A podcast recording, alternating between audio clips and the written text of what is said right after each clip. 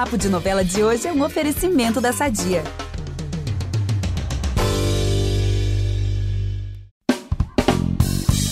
Novelão que é novelão a gente vê no Globoplay e depois revê na TV. Nessa semana, inclusive, Todas as Flores, esse super sucesso do streaming, chegou também à TV Globo, indo ao ar logo depois de Terra e Paixão. E esse thriller aí contemporâneo, regado por histórias de amor, vingança, redenção, tem uma protagonista que sofre um bocado, né, Gabi? É, o bocado é até né, leve, porque, gente, como a bichinha sofre, né? Mas ela também vive um grande amor, daquelas voltas por cima que amamos acompanhar. E claro que estamos falando de quem? Da Maíra, interpretada por Sophie Charlotte, que é a nossa convidada de hoje do Papo de Novela. Muito obrigada, Sofia, pela sua presença aqui hoje. Ah, obrigada, Gabi. Obrigada, Vitor, pelo convite. Tô animada. Tô animada por essa conversa, porque a novela chegando agora na TV aberta é muito emocionante, né? Porque é mais um desdobramento de um trabalho. E espero que quem esteja assistindo agora curta bastante. Não, é muito bom porque quem já viu vai poder rever ali, né? Enfim, na, na TV. E quem não teve oportunidade de ver no Globoplay vai poder conferir esse novelão. Então vamos que esse papo vai ser o máximo. Eu sou Vitor Gilardi, apresento esse podcast com a Gabi Duarte. A gente volta logo depois da vinheta. Impressionante como o tempo só te valoriza. Porque eu sou rica! Eu sou rica! Pelas rugas de Matusalém. Agora a culpa é minha, é isso? A culpa é da Rita!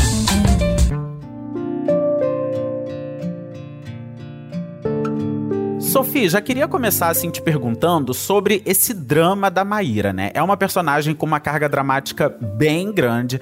A gente sabe que toda protagonista, ela tem uma tendência a sofrer, né, bastante ao longo da novela, ao longo de um filme, enfim, de uma história. Mas a Maíra parece que ela, nossa, a, a, a, trajetória de sofrimento dela passou por várias fases, né? Por várias camadas, assim. Ela sofria nas mãos da mãe e da irmã. Ainda tem isso, esse, esse nível de crueldade uhum. que é muito ali da família dela, né? Que torna tudo pior, assim, para ela. Como que é interpretar uma mocinha com uma carga dramática tão intensa, assim? Ah, olha, foi um desafio muito grande.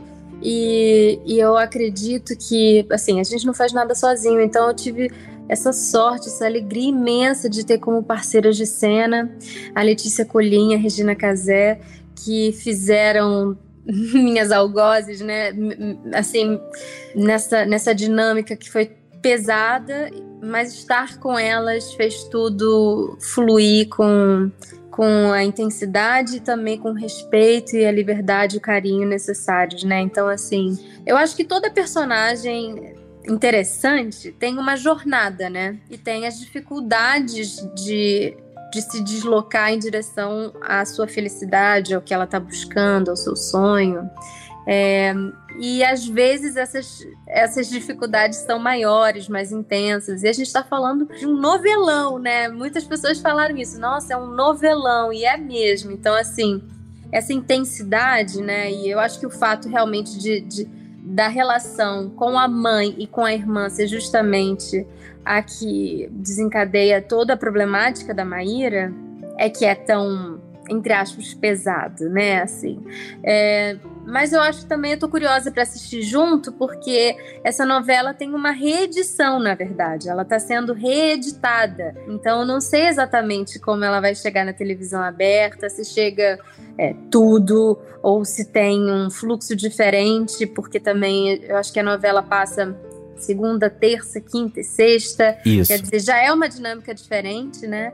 E parece que aceleraram mais a trama. Então, eu tô curiosa para acompanhar também. Nossa, e foi bom você citar essa questão, principalmente do respeito ali com Letícia Colinho, com Regina Casé, principalmente porque o texto não era nada respeitoso é, assim entre as personagens, né? A relação delas com a Maíra, porque hum. elas falavam, principalmente a Vanessa, gente, a, a personagem da Letícia Colinho, Sim. cada absurdo é. da questão ali do capacitismo que é abordado, tanto que a novela ela traz ali personagens ali no núcleo da Rhodes que quebram vários paradigmas sociais, uhum. inclusive quando se pensam em pessoas com deficiência visual, enfim, pessoas ali com história constituídas de independência.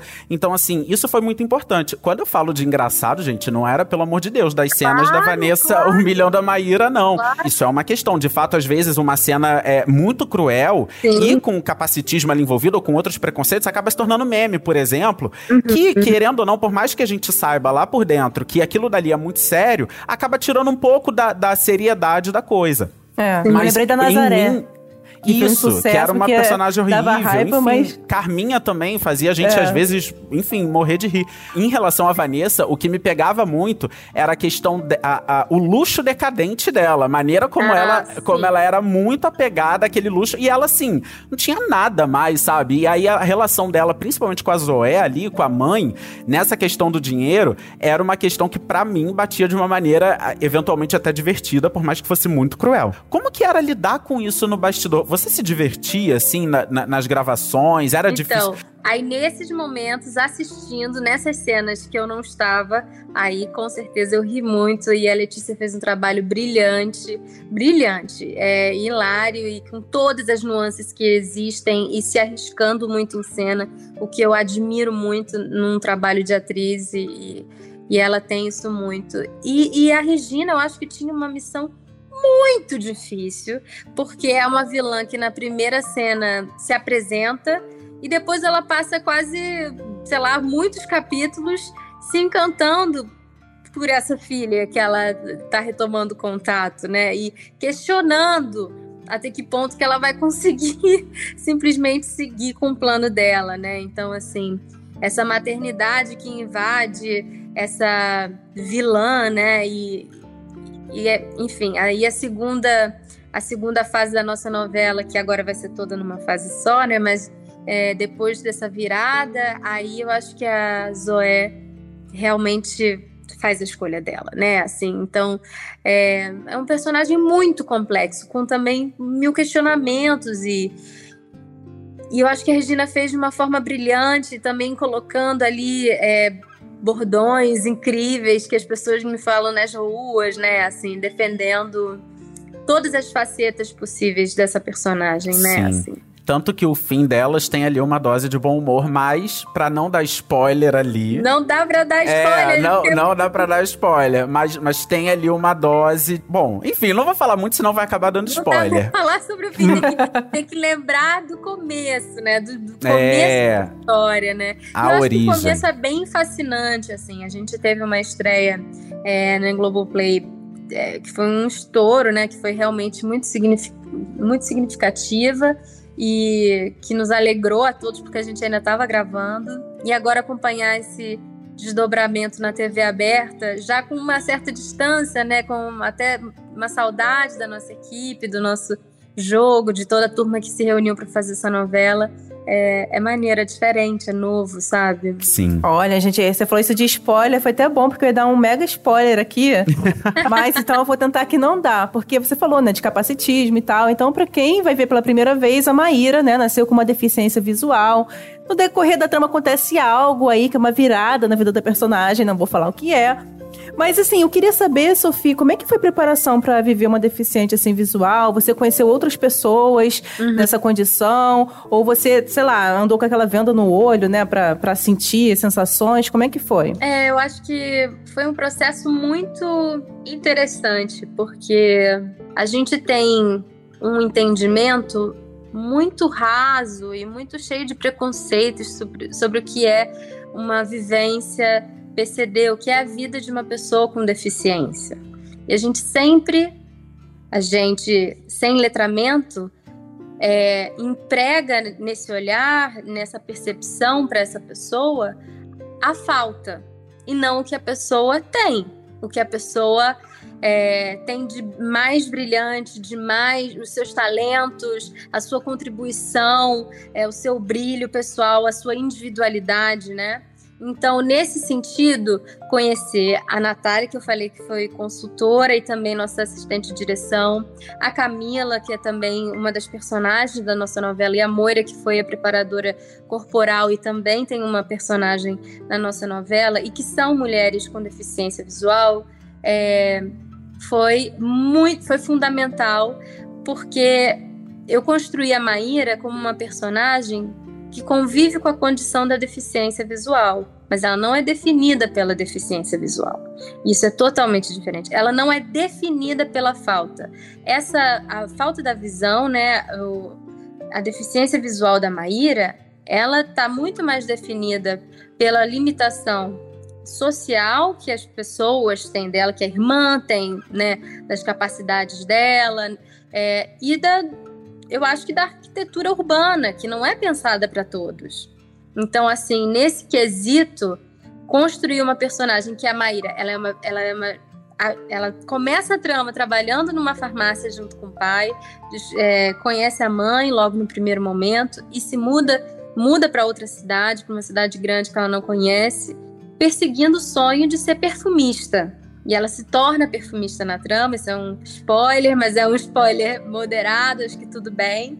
E então consegui e ela se apaixona e aí é, todo, a novela fala desse desenvolvimento, né, familiar tenso que ela tem, as relações que ela cria com, que ela tem com a madrinha dela, né, com a Judite, é, enfim. Aí a jornada da Maíra começa, mas é uma personagem que assim como as pessoas que convivem com a deficiência são inteiras, com seus questionamentos, seus sonhos. É... E, então, assim, a preparação para a questão específica da deficiência visual é, tinha uma questão muito importante de um letramento meu, de um entendimento, não só meu, como da equipe. E essa convivência com o elenco também, que, que me ajuda a sustentar essa, essa mensagem, essa bandeira que essa novela carrega, né?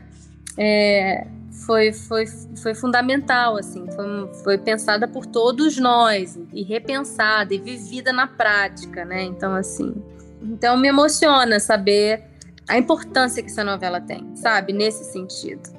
E de subverter um pouco esses códigos dramatúrgicos com relação ao retrato de uma pessoa com deficiência sendo uma pessoa sem deficiência contando isso, é um convite a todos nós para repensarmos e nos engajarmos na luta anticapacitista. Acho que esse que é o fundamental. Aí, com certeza, Maíra é uma inspiração para todo mundo que assistiu e vai ser para quem vai assistir agora Todas as Flores. E assim, um ponto também muito interessante é que a abertura eu amei porque você e a Letícia, quando a Letícia veio aqui no nosso podcast, né, porque estava passando no Globoplay, a gente falou com isso sobre com ela. Vocês cantam é, As Rosas Não Falam, do Cartola. Sim. É linda, assim, a versão. E você já soltou a voz outras vezes também. Ó, o Rebu. Hum. Você cantou com ninguém menos que Roberto Carlos. né? Foi, gente, incrível. E interpretou ninguém menos que Gal Costa no cinema. E a gente procurou ali saber, né, que não usaram, assim, de artifícios. Você que estava ali, né, soltando a sua voz, estudou pra caramba. Gente, muito legal. A estreia dia 12 de outubro. Olha, Eu espero todos vocês sim. no cinema para assistir Meu Nome é Gal, que foi maravilhoso. É, também uma experiência fantástica, inesquecível e uma homenagem para Gal, para nossa eterna, maravilhosa, nossa diva. Então, viva Gal para sempre, assim. É... A gente vai falar disso já já, inclusive, é, desse lançamento aí. Com Vem certeza. aí. E você tem a voz linda, Sofia. Você, assim, em algum momento da sua vida, você ficou na dúvida se você queria mesmo investir totalmente na carreira de, de, de cantora, ao invés de ser atriz? Não, eu não? amo cantar. Eu acho que a música sempre esteve presente e vai continuar. E quem sabe daqui a pouco eu consiga, né, sei lá, gravar alguma coisa ou fazer um show. Eu tenho esse desejo. Mas não era uma coisa que eu fiquei assim na dúvida entre uma coisa e outra, porque desde muito pequena eu já falava que queria ser atriz e é, todo o meu estudo, os anos que eu fiz de balé, tudo que eu fiz na minha vida em termos de dedicação, estudo sempre foi voltado é, para atuação, foi voltado com o objetivo claro e único de trabalhar com isso, que eu amo e sou workaholic mesmo, amo estar em processo e desdobrando essas possibilidades, né, de humanidade, de criação de personagem, de contação de história, né, e é isso que me alegra, que, que, que me move, sabe? Eu acho que a música é um veículo de várias formas. Cantar a abertura é uma maneira linda e emocionante de, de, de, convidar né, o público e de também contar um pouco através da música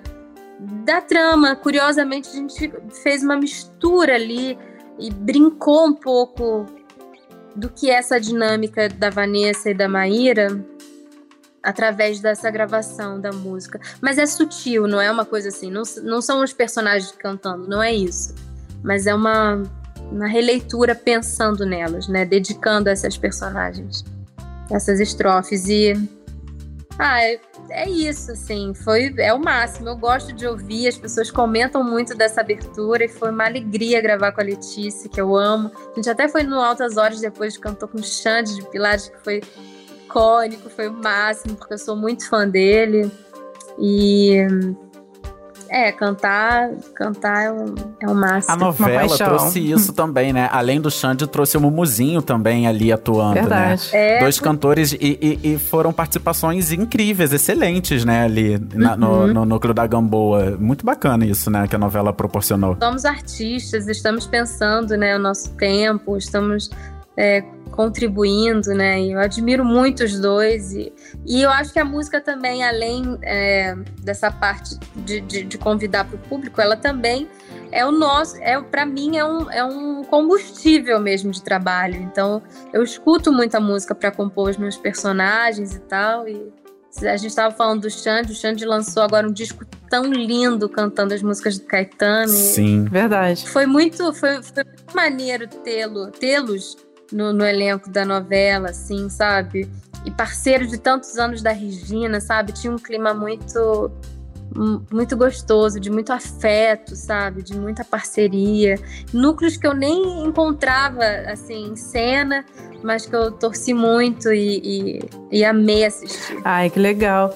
Assim, a gente falou de você e da Letícia, né? Lembrando que na, na cena, na novela, a relação de vocês era a pior possível, né? Entre as personagens. Como o Vitor falou, ela falava as coisas mais absurdas, horrendas, que a gente aqui dava uma raiva, dava um ranço. Mas é, aquela curiosidade, né, de noveleiro. Eu queria saber na vida real como é que é a relação, né, de você, Sofia, com a Letícia. Porque quem não conhece vocês tem uma impressão, né? Tem a impressão, tipo eu e Vitor, tá? Tipo, a Letícia é mega extrovertida, né? Gesticulando pra caramba, fala pra caramba. E você passa a ideia de ser mais quietinha, né? Mais, assim, introspectiva um pouquinho.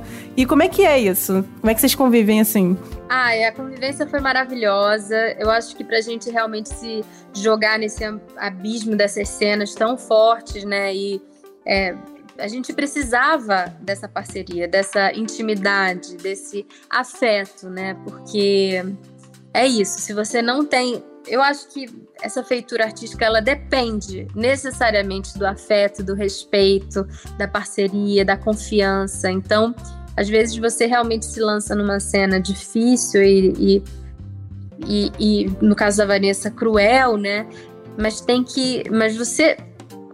Mas você tem que estar livre nessa feitura, né? Então, ela precisa saber que eu entendo que é a cena e que é um ambiente seguro para esse abismo acontecer entre a gente. Então, essa violência entre as personagens, eu acho que só foi possível e, e essa força cênica só aconteceu porque a medida do amor e do afeto era igual, muito maior, é, entre nós duas. Então, essa ligação, essa confiança, esse vai, pode ir, a gente vai se sustentar, sabe? É, a gente não vai confundir as estações, né? Isso é é um grande barato, né? Assim, de você estar tá em cena, essa confiança. E eu, e eu sou fã dela, ela é muito espirituosa, ela tem as melhores. Ela tem um time maravilhoso, ela é ela é o máximo. Ela é o máximo. Gente, foi uma dobradinha e tanto, realmente, assim. Que bom que tá passando agora na TV. A gente já falava disso há um tempo. Poxa, quero tanto trabalhar com você. E aí, quando aconteceu, é, valeu. Eu espero que se repitam outras vezes, que a gente consiga se encontrar em outras circunstâncias também, para porque a convivência e a convivência e o jogo de cena, que são coisas distintas e que se complementam, fluiu assim. É Agora eu não vou lembrar, você vai lembrar quem é, Gabi? Que veio aqui, algum ator, alguma atriz falou muito bem dessa, dessa falou convivência e jogo de cena, porque às vezes, gente, acontece, né? De às vezes você se dá super bem pessoalmente com alguém, mas ali trabalhando não, não funciona, não bate, não, não encaixa muito bem. E às vezes, pelo contrário, às vezes é alguém que vocês em cena, nossa, tudo funciona perfeitamente, faz no, no, no primeiro corte foi, mas pessoalmente não rola muita, muita química, muita conexão, né? E isso é interessante, porque acho que pro público, pra gente que vê de casa, imagina, né? Sei lá, acho que deve ter muita gente que pensa, meu Deus, elas devem se odiar, imagina, na cena ela faz isso, ela xinga ela disso, não sei o que e tal. E não, né? Não tem nada a ver o jogo cênico com a vida pessoal, nem pra um lado nem pro outro. É isso aí. É, e é o nosso ofício, né? O ofício é de trazer isso com uma verdade, com uma intensidade que vá atravessar né, a tela e chegar quem está assistindo, para mexer mesmo, para revirar, para questionar, para para apontar, né, para algum para algum lado, para você, a gente através dessas sensações também se, se repensar, né? É isso. Agora, Sophie, passados já alguns meses desde o fim de Todas as Flores e agora a novela vindo na TV, pensando na, na recepção que esse trabalho teve, tanto junto ao público quanto à crítica, é, a recepção que você teve de fãs, enfim, de pessoas, que você ainda deve estar tá tendo, imagino. É, como, em, em, que lugar você posiciona a Maíra na sua carreira? Você considera ela um marco? É, é como você carrega a Maíra dentro do, da sua carreira, assim? Ah, eu tenho muita gratidão por ter tido a oportunidade de viver a Maíra. É, a repercussão foi, foi muito, foi espetacular, foi o máximo, assim. É, e é uma alegria, né? Assim, é, é muito doido, assim, porque normalmente quando a gente faz novela, a gente lança a novela com alguma frente e acompanha esse desdobramento junto com o público. Quando a gente faz uma série, a gente termina, normalmente a gente está te, terminando ou quase terminando a série quando ela vai ao ar. É, e no caso dessa novela agora, a gente lançou a segunda fase já, já, já tinha já tinha gravado tudo, né? É, Sim. Então tem, tem uma diferença, assim. Então agora na TV aberta eu ainda estou tentando entender como que o público está recebendo, mas me marcou muito é, o carinho das pessoas, o entendimento, a torcida, né? A gente sempre fica apreensivo, né? Porque tem uma responsabilidade como a heroína da novela de você puxar realmente a balança pro lado do bem, mesmo tendo vilões tão carismáticas, porque no fundo a gente, poxa, gente, vamos torcer pelo lado bom da história, porque não dá pra gente ficar incentivando, né? É, o mau caratismo. Então não é sobre isso. Então realmente é uma batalha de você conquistar o público no, no dia a dia dos capítulos, às vezes em situações que, poxa, os outros personagens, o público já percebeu, todo mundo já sacou. Como é que a sua personagem ainda não percebeu que isso está acontecendo? E aí é, você tem que conseguir, de alguma forma, trazer o espectador para o entendimento das razões pelas quais ele ainda não está naquele ponto. E eu acho que no caso da Maíra, é, a gente construiu isso de uma forma que é assim. É, a preferência por acreditar no bem das pessoas antes de desconfiar. E eu acho isso uma mensagem muito bonita muito importante, assim. Eu acho que a Maíra foi criada de uma forma pelo pai em Pirinópolis que é assim, eu te dou uma chance, eu te dou até mais do que uma, sabe? E principalmente, eu não vou devolver na sua moeda, né? Eu vou continuar com os meus pilares éticos e morais para te tratar. E talvez eu tenha que me afastar de você, mas ainda mais no caso nesse circuito familiar, né, de uma família tóxica, né, é, a gente às vezes a gente dá as oportunidades. E aí chega um ponto que é de entendimento, mas eu acho que o, o primeiro contato da Maíra com outras pessoas, o primeiro encontro é esperando o melhor da pessoa, é querendo conhecer a pessoa antes de, de, de de criar uma barreira. Sim.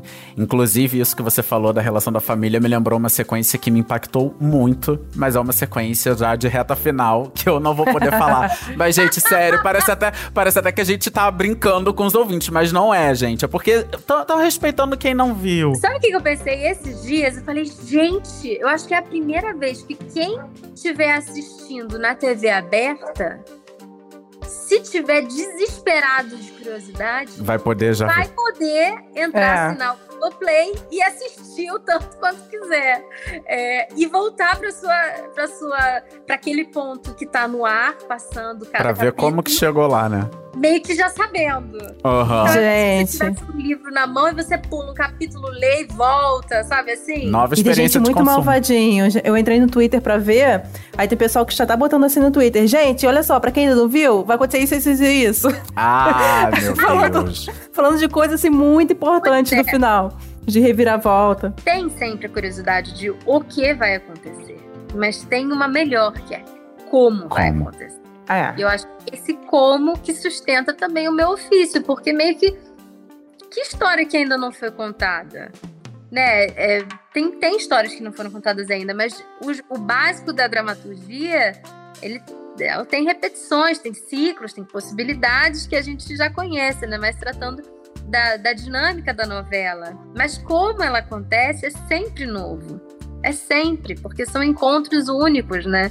E, e e equipes únicas também. Quando a gente está no trabalho, a gente até pode encontrar um ou outro parceiro novamente fazer outro trabalho, mas aquela dinâmica de toda aquela equipe, todas aquelas pessoas específicas para contar essa cena é só naquele momento. Isso eu acho que marca a cena com frescor uma vida que, que me dá curiosidade de assistir. Como é que aquele ator, aquela atriz vai contar essa história? Sem dúvida. E são e são muitos elementos para além da história. Tem justamente também o trabalho ali da direção, o trabalho dos atores, o trabalho de roteiro e analisar isso tudo enquanto público também é muito legal. Agora, Sofia, claro que a gente não ia te chamar aqui e não falar de Gal, e não falar da sua carreira como um todo. Mas antes de encerrar esse momento Todas as Flores, eu preciso falar isso, gente, porque eu, eu acho isso uma curiosidade bem inusitada na minha vida, que é. A minha dentista, ela fica num prédio ao lado de um edifício residencial chamado Rhodes. Eu fico chocado. Toda vez que eu vou, eu fico, gente, eu tô em frente a Rhodes. Eu fico Rhodes, assim. Rhodes. Eu fico assim, é isso, gente. Rhodes é tudo. Mas vamos lá falar de Gal, Sofia, porque tá vindo aí, vai estrear já é dia 12 de outubro, vem aí Meu Nome é Gal, sobre a Gal Costa, que infelizmente nos deixou em novembro do ano passado. Queria saber como que, como que tá a expectativa e como é que foi essa preparação, assim. Como você chegou a encontrar a Gal, é, é, você pediu a opinião dela pra, pra construção de alguma coisa.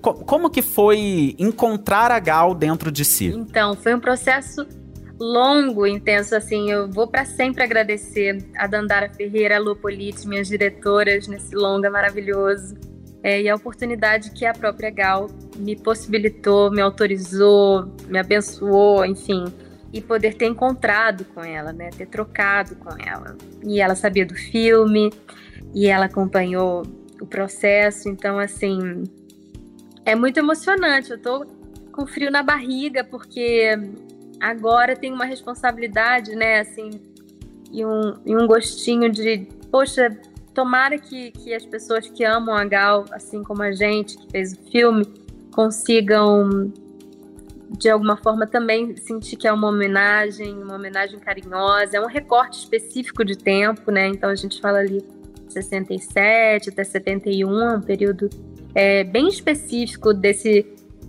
dessa consolidação, dessa descoberta dessa jovem artista, né, assim, com os seus, com essa turma genial de artistas que são os melhores amigos, né, assim, e desse desse momento também do Brasil, né? Então é um diálogo da Gal com o seu tempo, né? Porque a Gal teve muitos momentos artísticos muito diferentes uns dos outros, muito ricos assim. Então dava para fazer vários filmes, na verdade. E o recorte que foi escolhido é justamente dessa desses questionamentos do jovem artista, sabe? E dos primeiros discos que são tão pulsantes, tão interessantes, que a gente escuta tanto, sabe? Então, foi um processo longo, já tem quase cinco anos que eu estou no projeto. E nesses anos eu mergulhei e continuo mergulhando muito na discografia da Gal, procurando em cada faixa, em cada movimento da voz dela, dessa voz que é a voz de cristal que a gente tem, é, pistas sobre ela, porque ela também sempre foi muito reservada e muito é, tímida, né? Então, assim, é, como falar, né, de uma artista tão potente no palco que, que também não deu muitas entrevistas, deu entrevistas, mas nesse período tem pouco registro é, de vídeo, de imagem dela. Depois do, do, do, recorte do filme tem mais, tem show índia todo na internet, se você quiser assistir e né, os doces bárbaros e tantos movimentos incríveis que estão disponíveis na internet, né? Tudo que ela fez para a televisão, para o Fantástico, né? Todas as, as, apresentações icônicas dela. Mas esse período, ele, ele não tem muita filmagem, ele tem mais fotografias. Então, tinha também um espaço grande para ser preenchido com pesquisa e com. Não, sei, não é suposição, mas com comigo também, né? Porque é isso, é, é a gente tinha o um roteiro, tinha Gal, material, o meu encontro com os outros atores, o meu encontro com a Amanda Gabriel, preparadora. E desses encontros a gente foi levantando essas possibilidades para a cena. E eu acho que principalmente o meu encontro com a música da Gal, né? Que é a obra dela, que eu acho que é o legado dela e é onde a gente vai encontrar a Gal para sempre. Ai, que lindo, gente. Eu tô ansioso para ver. Mas também. Claro que sempre que esses grandes artistas, assim, nos deixam, né, partem desse plano, a gente é, é um baque. E no caso dela, que foi de uma maneira super repentina, assim, é, enfim, eu tava malhando, aí abri o celular, assim, pra ver uma notícia, pum, aquilo deixa todo mundo atordoado, né? Um pouco desnorteado, perdido. É, é... Mas enfim, a gente tem aí os álbuns, são muitos e muito maravilhosos que bom para ouvir, para aplacar um pouco dessa falta que faz. E agora a gente vai ter também o é. filme. Vamos aproveitar que estamos falando de família tudo e falar do nosso patrocinador? Há 80 anos, a Sadia leva qualidade, sabor e praticidade para a mesa dos brasileiros. Sabia que o presunto mais vendido do Brasil é da Sadia?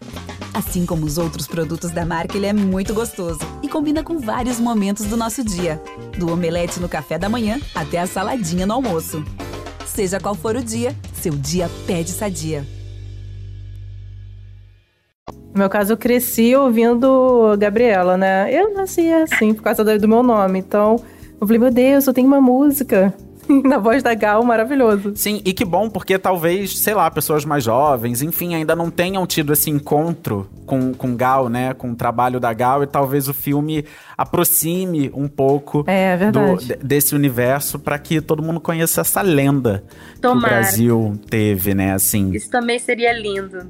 Eu não consigo imaginar uma vida sem a voz da Gal, sem crescer e passar toda a minha vida ouvindo a voz da Gal. Mas pensar que alguém não conhece a voz dela e pode conhecer e pode talvez gerar uma curiosidade maior sobre a obra dela através do filme, isso seria um presente. Então, tomara que consiga isso. O que foi que mais te encantou uma descoberta que tenha mais te, te encantado mesmo nesse processo de, de descoberta ali da história da Gal, daquele, daquele recorte de tempo para da vida? Tem algumas coincidências, assim, alguns pontos de contato onde eu me identifico, onde eu me encanto, sabe? Por coisas que ela dizia, que ela declarou que eu não, que eu não conhecia que eu passei a conhecer muito através do documentário que a Dandara Ferreira fez sobre a Gal, que é uma série em quatro episódios e super rico material, super impactante também. E a Gal, ela acreditava muito em sinais, ela acreditava muito em, no destino, ela sabia que ela seria cantora, ela tinha, ela chamava de antevisões, então ela tinha antevisões assim, uma conexão muito especial com a espiritualidade dela, com a fé dela e com o caminho dela, com a jornada. Então, assim, isso me inspirou muito, né? Assim, é como se a Gal conseguisse e ela conseguiu materializar o sonho dela. Então ela queria ser cantora e ela se tornou a maior cantora do Brasil, com discos é, icônicos que, que, assim, que nos mar marcaram e que nos marcam e vão continuar presentes no nosso imaginário de brasilidade de uma voz feminina. Então isso é muito forte, né? Assim, você você prever o seu futuro, você sonhar o seu, a sua carreira e você conquistar cada pedaço dela, com tantas reviravoltas, com tantas mudanças e transformações musicais às quais ela se propôs, assim. Então, eu, é uma mensagem forte essa, sabe? De, de sonhar e de conquistar e de sustentar o sonho, sabe? Nossa. E requer coragem. Verdade. Exatamente. E ela foi muito corajosa. Ai, Gal, que falta nos faz. Mas, enfim, tá vindo aí o filme, gente. Meu nome é Gal, 12 de outubro, pra gente conferir mais um belo trabalho aí de Sophie Charlotte, grande elenco e matar um pouquinho da saudade da Gal, né? Verdade. Sophie, indo agora pra reta final da, da entrevista, uma coisa que você já sempre falou, que sempre levanta curiosidade, mas ainda assim causa muita surpresa no público, é o fato de você ter nascido na Alemanha, né? Isso é uma coisa que sempre as pessoas ficam assim, caramba, ela, é, como assim ela nasceu na Alemanha, mas aí ela fala português perfeitamente, quantos anos ela veio pra cá, Gente, enfim. Vou dar, eu vou dar uma exclusiva para vocês ah. aqui. Exclusiva. Eu vou filmar um longa do Jorge Furtado hum. e da Yasmin Tainá, dois diretores incríveis. Eu estou me preparando para esse filme e eu faço Adelaide, Adelaide Cor, que foi a primeira psicanalista mulher que veio para o Brasil e que formou o primeiro psicanalista brasileiro, que foi a Virginia Bicudo. Você está falando da Alemanha e esse personagem tem a ver porque no filme eu vou falar algumas, enfim, além de sotaque, né, de uma pessoa que se mudou há pouco tempo para o Brasil, eu também tenho algumas palavras em alemão no, no filme. Então essa vivência tá comigo nessa personagem que eu vou vou viver daqui a pouquinho. Eu tô super animada. Gente, e... que sensacional. Um trabalho atrás do outro, hein, Sofia? Você não tira férias? Ai. Bem que você falou no início que é workaholic, né, mesmo? Mas eu tava de férias, eu tava, porque a gente terminou as gravações da novela é, no Natal. Então, assim, eu tive um período de férias até longo, vamos dizer assim, resolvendo outras coisas, enfim, lançando o Rio do Desejo, que está disponível no Globoplay, que é um longa lindo do Sérgio Machado, que eu fiz na Amazônia. Então, realmente, de uma certa forma, é muito curioso, porque meu pai paraense, então eu fiz um filme no norte do Brasil e me, me sinto muito conectada ao norte do Brasil. E agora vou fazer a Adelaide Cor, que, que também me, me conecta e me remete a toda a vivência da minha família por parte de mãe. Nossa, que incrível! Então, e eu tive outra alegria, né, que foi o passaporte para liberdade. Sim, para liberdade. Tinha essa ligação com a Alemanha. Então, poder contar essas histórias, né, e fazer uma ponte, né, cultural, uma ponte de entendimento através de personagens femininas que existiram e que têm essa ligação com o meu país natal é o, é o máximo, é muito maneiro. Então Incrível. eu tô animada para esse filme.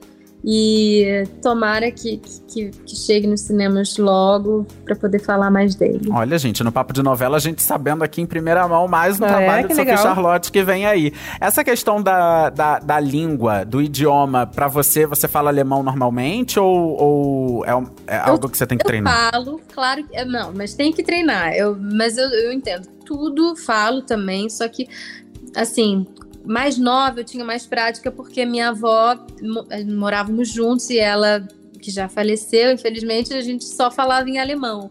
E minha mãe, eu que fico falando com minha mãe em alemão, para não aprender o alemão, porque por ela ela já fala em português.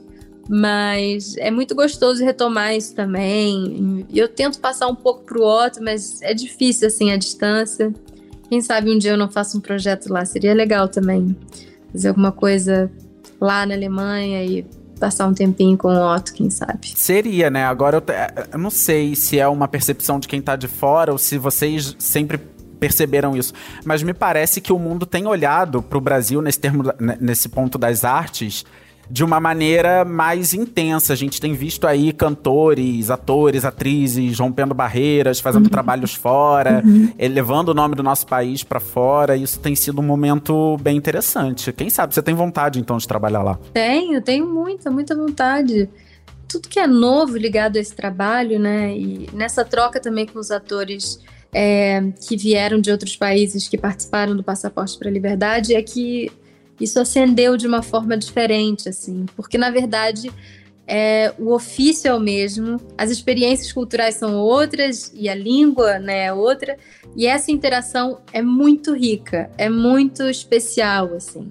Então, claro que poder fazer essa troca e levar um pouco né, da nossa identidade cultural de alguma forma para outros projetos, para outros lugares, é, me, me, me faz brilhar os olhos, sim. Eu acho que pode ser uma possibilidade boa. Você fala assim de trabalhos pontuais ou você gostaria talvez de estabelecer, quem sabe, uma carreira internacional também? Ai, Vitor, eu não sei. A minha vida foi guiada muito pela, pela, pela sorte, pelas oportunidades que, que, que se apresentaram, sabe?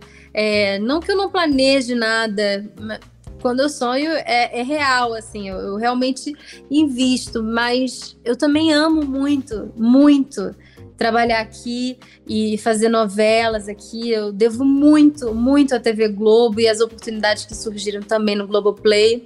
E, e fiz a minha vida nisso, aqui. Então, não é. Eu, eu acho que o legal hoje em dia é que você não precisa necessariamente escolher entre uma coisa e outra, né?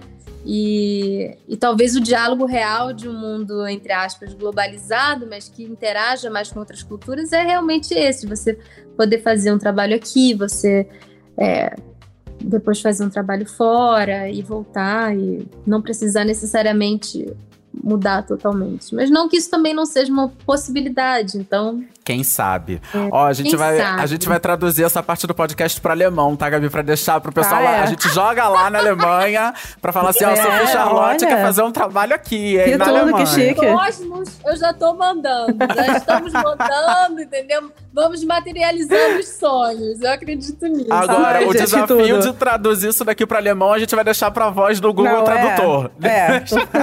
Agora já Não tá tem assim, talento. ó. Agora, Sofia, uma coisa que a gente faz aqui sempre é fuçar a rede social, né, dos artistas, dos convidados. E a gente também fuçou suas redes sociais e achamos um post de 2020 que você postou uma foto com Daniel Oliveira, né, seu marido, também ator, e escreveu assim: mais mistério e menos explicação. Né, mostrando assim a sua preferência, passando a ideia que você prefere assim uma vida mais low profile nas redes, né, mais tranquila. Foi uma escolha assim de vocês para se protegerem talvez de alguma coisa, né, até o filho de vocês, o Otto, ou realmente é o estilo de vida assim de vocês? Boa pergunta. Acho que eu vou levar pra análise essa pergunta. Não, é assim, ó.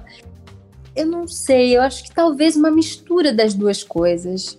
E eu acho também que manter um bom grau de normalidade, de, de cotidiano e de simplicidade. Não sei se são essas as palavras exatamente, mas me ajudam, me centram. É, porque na maioria das vezes os personagens são assim. São normais, são pessoas comuns, né? Então, por mais glamouroso que esse ofício se, se apresente, se pretenda, que muitas vezes não é, mas se pretende, é, são poucos os personagens que são de- que, que falam sobre isso. Então, o exercício é realmente conseguir um entendimento de vida e uma, uma experiência de vida que, que me estimule artisticamente, humanamente, que não me distancie das pessoas, que me aproxime das pessoas, que me aproxime e que me faça perceber a realidade de outras pessoas. E às vezes, quando a gente vive muito num glamour, a gente se afasta do que está acontecendo no mundo. E esse é um risco que eu não quero correr. Então, já nas redes sociais, especificamente das redes sociais, talvez tenha um entendimento de, de um espaço que eu queira ocupar com os meus personagens. Que se eu ocupar ele demais, é, até com a minha opinião, é, pode dificultar. Não que, eu não, não que eu não tenha essa opinião, ou não que eu não queira usar a minha voz é, com uma importância para os assuntos que eu acho relevantes, mas eu também acho importante ter um espaço. E uma curiosidade, um mistério, e é isso. Mas eu, é um equilíbrio dinâmico. Eu fico, às vezes eu me exponho mais, às vezes menos, às vezes eu compartilho um pouco mais da minha vida, às vezes menos. E eu, eu me sinto à vontade de, de, de não ter que corresponder a expectativa nenhuma, que não a minha mesma com relação a isso. E eu acho que a gente está aprendendo, que a gente está num momento de muita transformação com relação a isso também. E o meu filho também é, tem toda a vida dele e os desdobramentos da geração dele, o que, que a geração dele vai ter com relação às redes sociais, né? E a exposição, a tudo isso. Então, eu não escondo, mas eu também não super exponho. Então, é uma medida meio que busca um equilíbrio por mais que seja impossível um equilíbrio total, é dinâmico mesmo. Nossa, mas sua saúde mental certamente agradece, porque, gente, eu fico pensando como que as pessoas conseguem Verdade. viver o dia inteiro postando story de tudo que tá fazendo. E é o que a gente mais vê, né?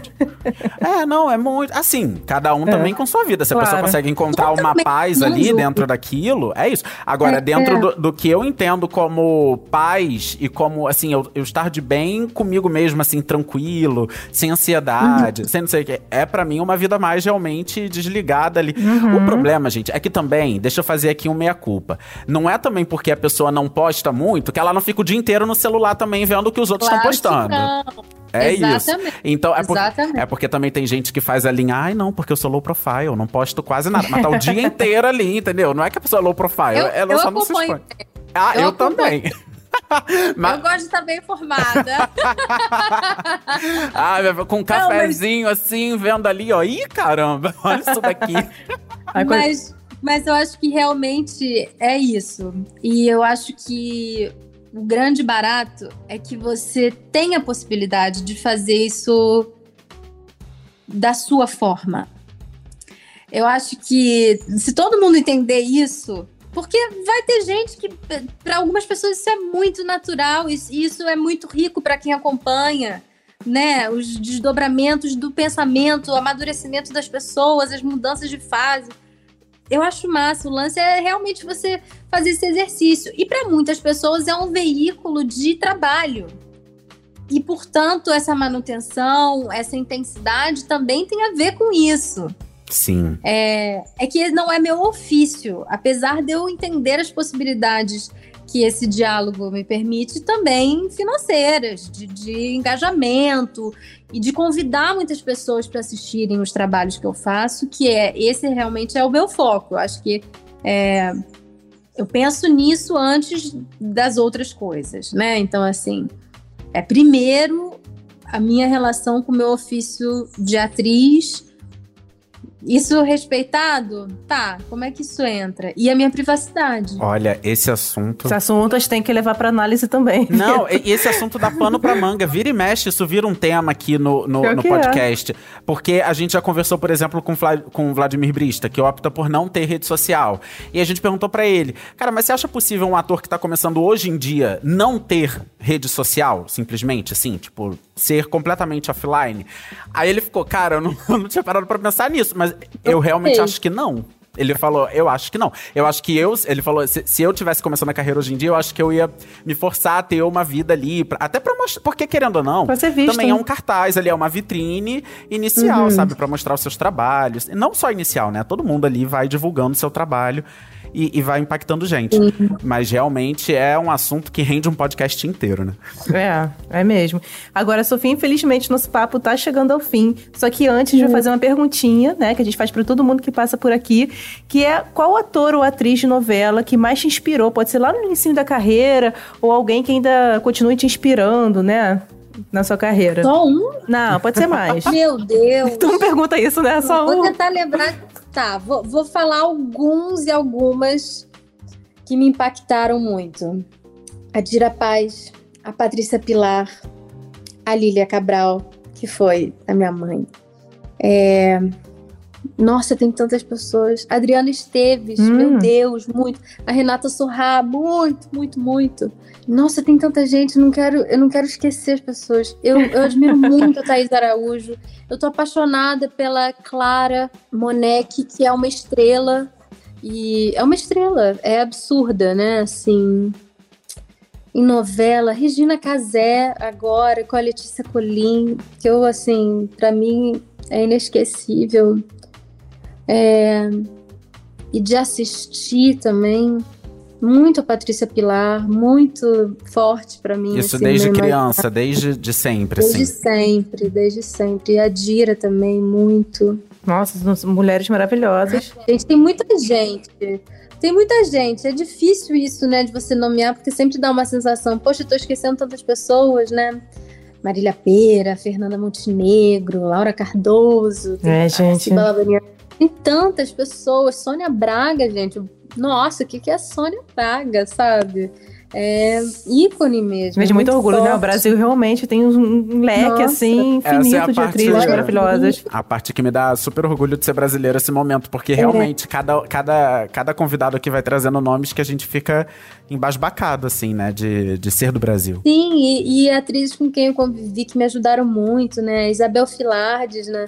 Quando eu fiz Malhação, ela, assim, foi, foi muito importante. A Zezé também, Barbosa, que fez minha mãe. É, tantas pessoas, tantas, tantas. E diretores também, e maquiadores, e, e câmeras. O quanto que eu aprendi com todos os câmeras da TV Globo, em cada projeto que eu fiz.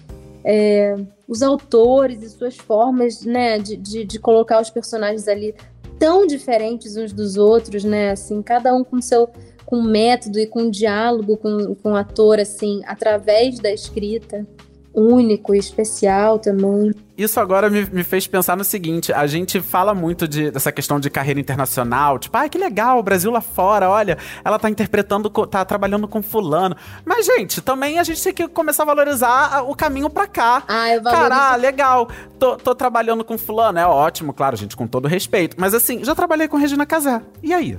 Entendeu? Não, não tem essa. essa... Sim. E tem que tomar um cuidado, porque realmente, às vezes, é natural, assim, tipo. E claro, a gente sabe que é um país, é o Brasil, é um país de língua portuguesa. Isso dá um, uma- um impacto, né, quando você vai levar lá pra fora.